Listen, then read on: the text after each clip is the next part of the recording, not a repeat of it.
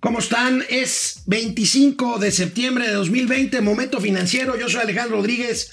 Amigo, un atentado nuevo hoy, esta mañana en París, en las afueras de la revista esta Charlie Hebdo, esta que sufrió un atentado terrible hace algunos años. Yo pensé que era un atentado contra The Economist. Eh, bueno, el de Economist se fue duro contra la 4T, pues pero en este caso me pues, imagino algún chairo este kamikaze que aviente y que, no les, ideas, amigo. y que les empiece a decir pasquín inmundo. Bueno, eh, la economía mexicana se cae 10% al mes de julio. Ya salió algo nuevo. General, no es, no es, no es nuevo.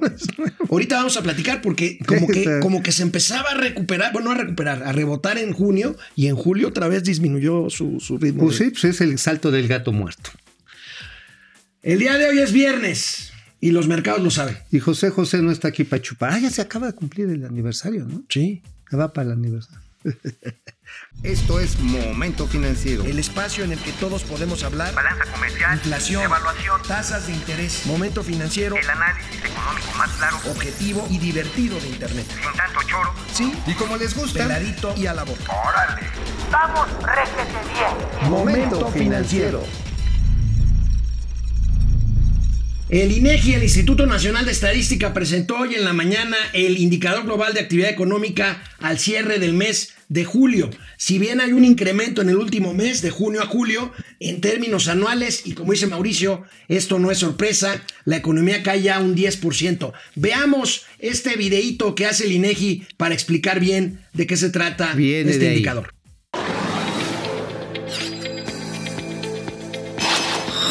El indicador global de la actividad económica presentó un aumento de 5.7% en términos reales durante el séptimo mes de 2020 frente al mes previo con cifras desestacionalizadas. En su comparación anual, tuvo una reducción real de 9.8% en el mes de referencia respecto a julio de 2019. Así, la tendencia ciclo de este indicador presenta el siguiente comportamiento. Los grandes grupos de actividades mostraron las siguientes variaciones. Las actividades primarias crecieron 10.6%, mientras que las terciarias descendieron 10% y las secundarias 11.6%. Estas cifras se actualizarán el próximo 26 de octubre. Bueno, pues hay más claro ni el agua. Además, qué bonitos monitos, ¿no? Los del INEGI. están, haciendo, están haciendo un buen trabajo. Un trabajo así muy, muy, este, pues digamos, pedagógico, no es para iniciados. Pero ahí está clarito, las actividades primarias son las que nos siguen sacando de chiriona.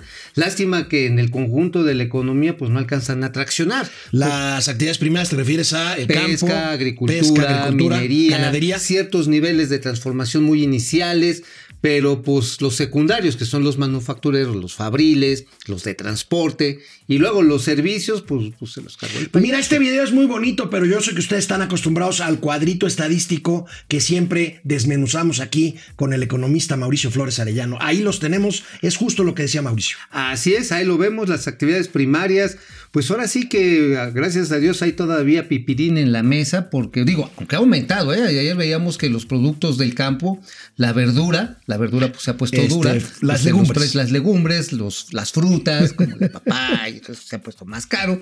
En cambio, que, que las actividades secundarias, todo lo que tiene que ver con el sector fabril, pues y los actividades, los, bueno, los profesores, los viajes, el turismo, que es el sector terciario, pues se ha ido para abajo, ¿eh? Se perfila para que efectivamente el año termine con una contracción económica de 10 o más por ciento negativo. para el de PIB, ¿no? 10.8% los más optimistas, este, pero eso sí, ya estamos, ya estamos, dijo el presidente, dándole una clase al mundo para que entienda cómo se solucionan las crisis. Y man. como esto no es importante, no importa que la economía se caiga, no importa que haya más No, no desempleados, no importa. importa. que falte la lana. tienes que compartir lo que traes con el prójimo.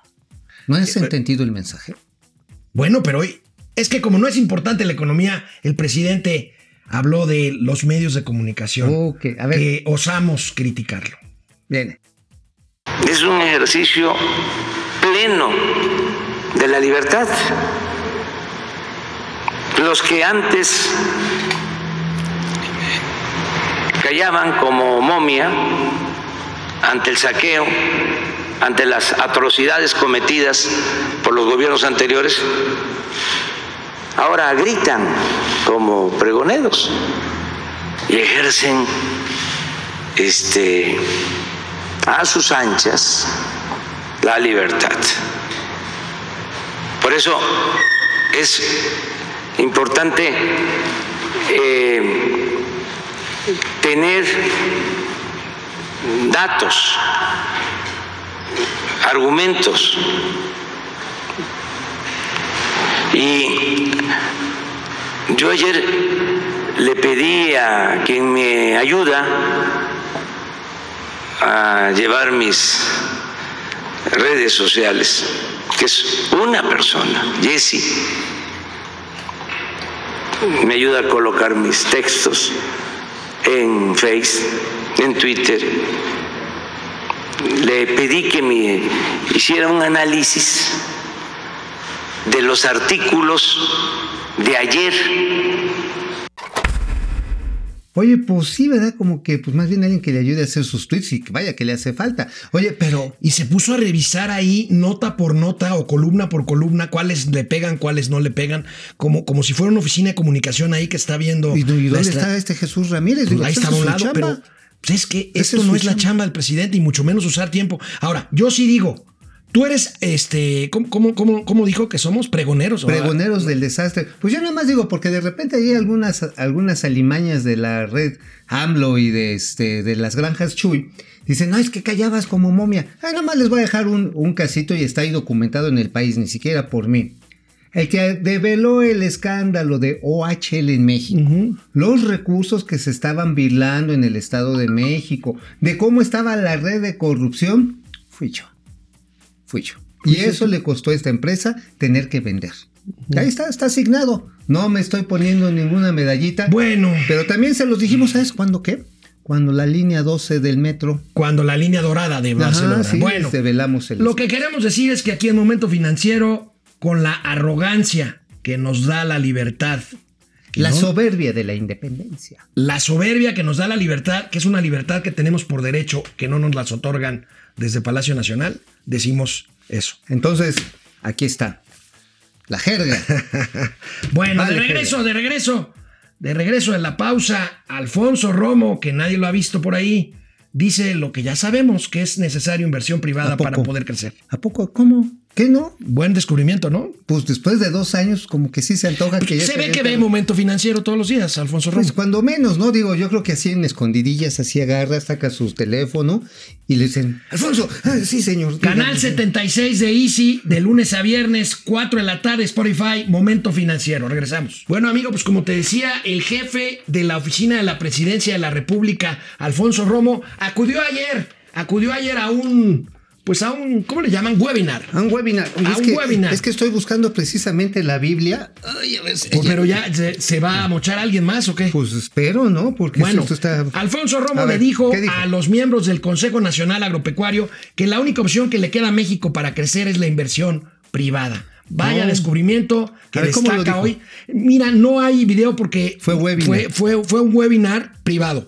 Ah, ok. Pero nuestros amigos del economista eh, lo, lo, lo plantearon así en su primera plana. Pues vaya verdad de perogrullo, como dicen los clásicos. Pues sí, pues a final de cuentas lo sabemos, para eso era la chamba y desafortunadamente a don Poncho Romo nos lo han ido haciendo a un lado. Acuérdate que iban a anunciar el programa de infraestructura. Pues sí, lo han pospuesto, lo han pateado Pues sí, 30 pues, veces. es- es don, don Pospón. Por Don cierto, Pospón. hablando de posponer, este, ya hoy el presidente dijo que ya envió al Senado la iniciativa de reforma de pensiones de las Afores. Y híjole, ¿te acuerdas que te decía la letra chiquita? No me gusta porque habla materialmente de un control de precios. Eventualmente quiere decir que las tarifas que cobran las Afores por el ahorro, por los rendimientos, Tendrían que ser determinadas por decreto y no por mercado. que tendrían que tener un tope. O sea, lo van a topar. El tope está bien, pero Van a, bueno, habría van a que ver la letra chiquita de la... Pues sí, digo, pues ahora sí que me vas a dar la razón a final de cuentas, pero sí, cuando es un asterisco pequeño, pues uno tiene que inspeccionar de qué se trata. Sí, ¿no? Digo, no, vaya a ser que, No, que ahora no. sí que por chicuelinas te den la vuelta y todo. como el torero de la Plaza México. Vamos a esperar y vamos a analizar bien esta eh, iniciativa que ya está en el Senado. Vamos a ver, el presidente dice que las afores seguirán siendo negocio. Ojalá y así sea. Es una, es una industria eh, fuerte, es una industria robusta que administra billones, billones de pesos que no son de las afores, son de los trabajadores. Vamos a ver, vamos a ver qué pasa con Fíjate esta que a mí iniciativa lo que ya que está en me el preocupa precisamente por estos dichos, esta reiteración, De los precios. no, de la inversión privada. Ah, ok. Pues es que si no pre- precisamente no permites el juego de los precios, la oferta y la demanda, Pues simplemente la inversión no va a llegar. Ajá. Digo, evidentemente no hay que ser ingenuos. O sea, por ejemplo, en telefonía hay cuatro compañías de telefonía móvil que son las que de alguna manera pueden establecer los parámetros sin que lleguen a acuerdos monopólicos. Pueden establecer los parámetros. Telcel. AT&T. AT&T, Movistar. Movistar. Y bueno, ahora ya también Easy entró con, este, con Walmart precisamente para dar su servicio. Digo, hay un jaloneo, ahí hay uno más fuerte que otro, mucho más fuerte, como es el caso de Telcel. Pero si no dejas este juego y estableces un, ahora sí, un fijón de precio, pues entonces la inversión va a decir, no, pues no. Tienes que No dejar, deja. tienes que dejar un margen para la competencia, para la competencia leal, para la competencia económica directa, que al final beneficia a los precios. ¿no? Sí, sí, y esto, por ejemplo, estamos viendo en el caso de la energía, amigo. Bueno, ahorita traemos ahí una. A ver, una- platícalo, un seguimiento platícalo, de- suéltalo, suéltalo. Bueno, pero suéltalo, primero, primero, suéltalo. a ver, ayer avanza, ayer les, avan- les adelantábamos lo de las tasas de interés. El Ah, Banco sí. de México finalmente bajó. la tasa de interés un cuarto de punto porcentual. Así fue como lo informamos ayer en el a la una de la tarde en nuestra cuenta de Twitter de Momento Financiero. Ahí tenemos en cuánto queda la tasa de referencia, Cuatro como lo habíamos pre- pre- previsto, 4.25%. Parece que no bajará más. Este es el piso. Bueno. Ya no hay margen. La bajas más y ya de- dejas un rendimiento negativo por- tomando Por en la cuenta inflación. la inflación. Sí, tomando la inflación y que además, fíjate, ya ha caído 400 puntos base, o sea, 4% eh, bruto en un año. Viene de 8%. Ajá, de 8% y bolas, perico. Y ahora, y aún así, amigo, la verdad está en que siento que son como electrochoques a, a Frankenstein. O sea, todavía no logra reanimar el cadáver. El tieso sigue tieso. no, no está así. Pero no termina de levantar porque el consumo, hemos visto las tasas de consumo privado siguen a la baja, la inversión privada sigue a la baja, salvo algunos segmentos muy particulares, Sí. como en salud, por ejemplo. Sí, sí, sí. Sin embargo, eh, el conjunto de la economía, mucha gente de la clase media, pues dice, híjoles, con todo y que estén a todo dar los precios ahorita de los coches, ¿para qué me embarco?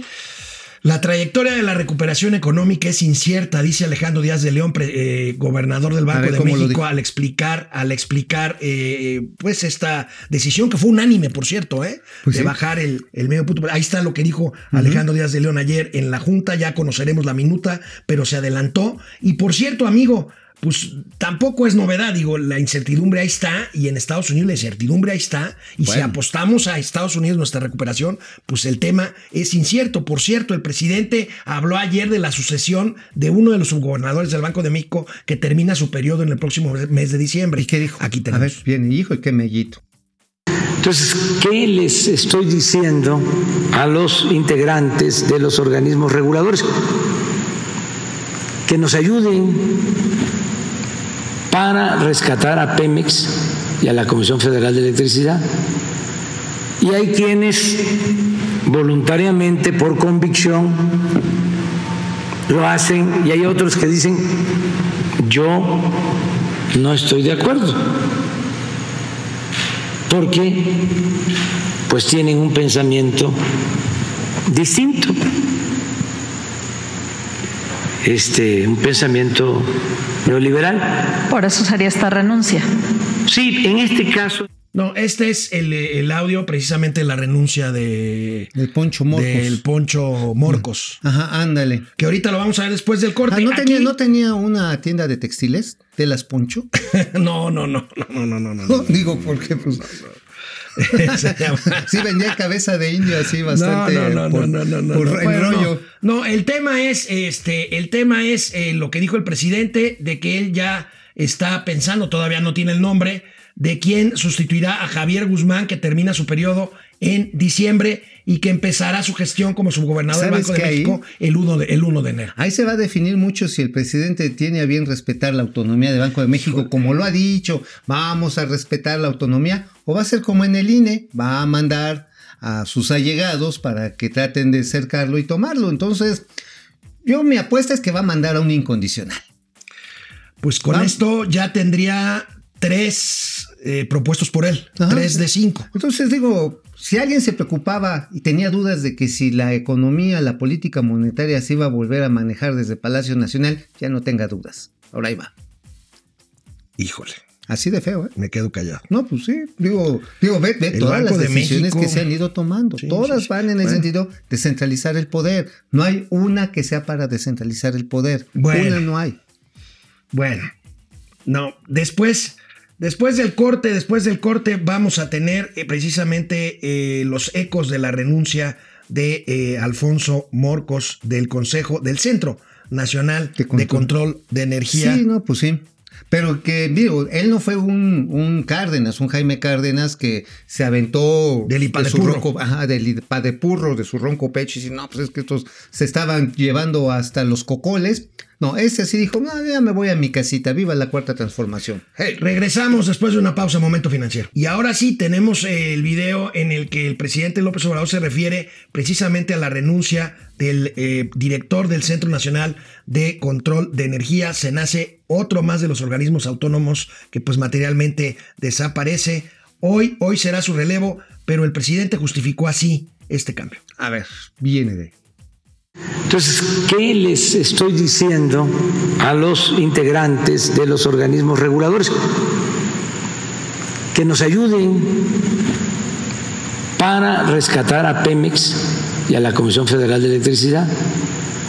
Y hay quienes voluntariamente, por convicción, lo hacen y hay otros que dicen, yo no estoy de acuerdo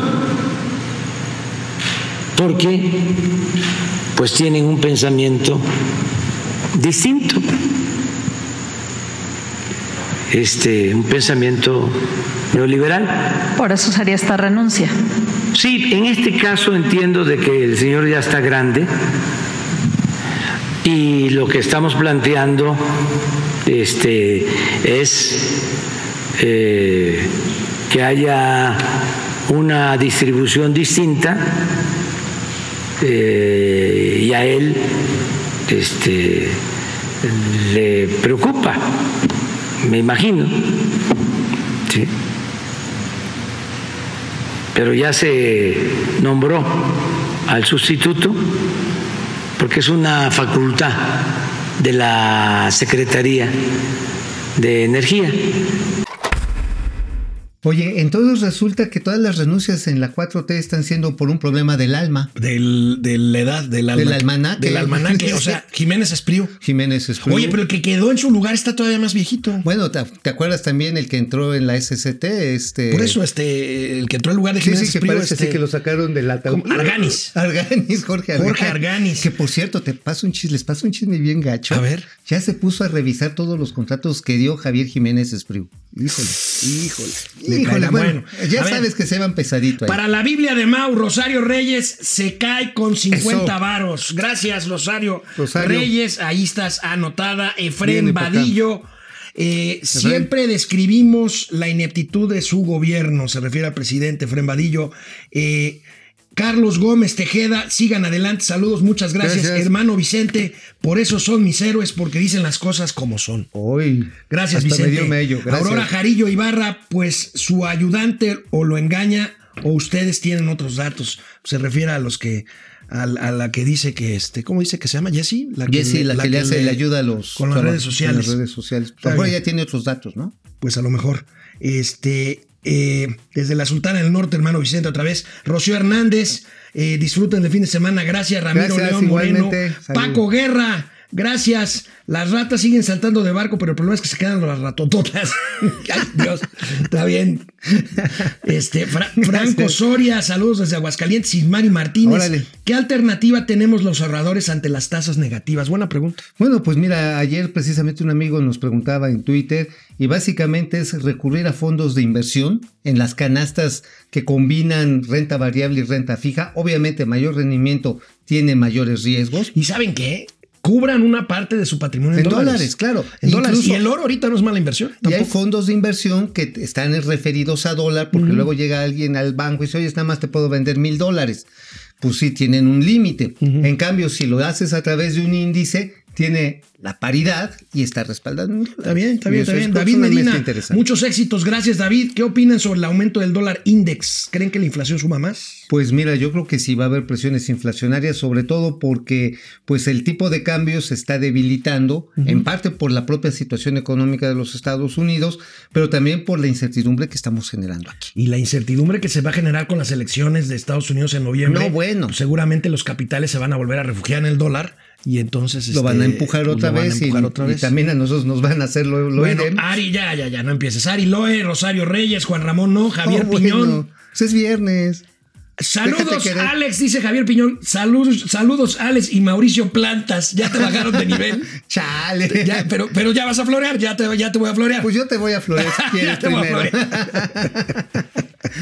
To- Toshiro Kato, ¿no que a las 9.45? Híjole, Empezamos bueno, a las 10. va- empezamos vamos a las mejor. 10. Empezamos a las 10, Bueno, no. a las 10, ¿te parece Toshiro? A las 10, barato, Quema, a las mucho, 10. quema A la- mucho el sol. A las 10. A las 10, está bien. Quema mucho Sara el sol. Gertrudis Ar- Aguirre, nunca me saluden. No, aunque nunca me saluden, Ay, no buen es día. cierto. Gracias, Sara Gertrudis. Sara. Fernando, Fernando Antunes, Andrés Rangel, Ramón Bravo, C. Contreras. Bueno, para los que no creen que Mauricio Flores no trabaja, Chale. Fíjense que sí trabaja y hoy otra vez tengo que destacar. Bueno, hay que leer su columna todos los días en la- el periódico La Razón. Si no, miren, Pero les va hoy- a pasar esto. Hoy trae un tema muy simpático. Hay una cosa que se llaman ADEFAS.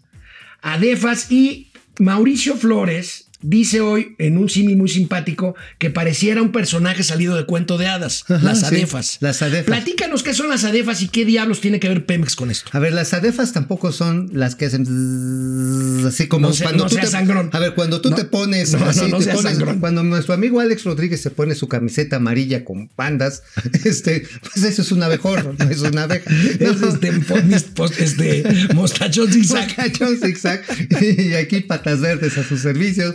Este, bueno, no, ADEFA son los adeudos fiscales de ejercicios fiscales anteriores. Básicamente estamos hablando las deudas que no paga una entidad de gobierno o paraestatal, en este caso Pemex, a sus acreedores, a sus proveedores. El ejercicio presupuestal es muy claro. A ver, de primero de enero al 31 de diciembre le vamos a pagar esta cantidad de dinero. Y si no se lo pagamos el 31 de diciembre, perdóneme, pero discúlpeme, lo pasamos a las ADEFAS. O sea, para ver después, entre 6 y 9 meses, Y luego arréglense como puedan. y a ver si les pagamos, sin intereses. Y es lo que está pasando en petróleos mexicanos, 35 mil millones de pesos para proveedores que están en la parte de exploración y producción. Entonces yo cuando escucho, por ejemplo, algunos candidatos a dirigir Morena que dicen, no, es que hemos luchado para defender la- el petróleo. Hombre, pues no se cansen, qué chinga le están parando al petróleo. Oye, y hablando de Pemex, el que se supone que debe estar enterado de todo, el presidente López Obrador, pues resulta que no tan, no, no está tan enterado. Pues hoy, hoy, y si quieren el lunes les pasamos el video, este, dijo que no estaba enterado de que eh, Pemex es eh, la empresa en el mundo en donde más contagios de COVID y afectados por Ah, ¿no COVID lo sabía? Que ¿No no, que lo tenía sabía, que que no lo sabía que lo va a checar. Uy, no, pues ya cuando lo chequen, pues a ver, ahora sí, ya que chequen a su mail los trabajadores de, de Pemex. Oye, y también somos el país donde más médicos, enfermeras, afanadores, camilleros ya y vamos a personal de 74 salud. mil fallecidos, ¿verdad? 75 mil ya. 75 mil, pero eso es uno de los éxitos de la estrategia del señor López Gatel. Dice que así, pues entre más muertos, pues hay una menor base estadística sobre cuáles comparar Ni de se broma decirlo, muriendo. ni de broma decirlo. Descansen, Es que disfruten sí su lo fin de dice. semana. Si pueden no salir, no salgan. Si salgan, salgan cubiertos, por, Por favor. favor. Nos vemos el lunes aquí en Momento Financiero. Vamos, réjete bien. Momento financiero.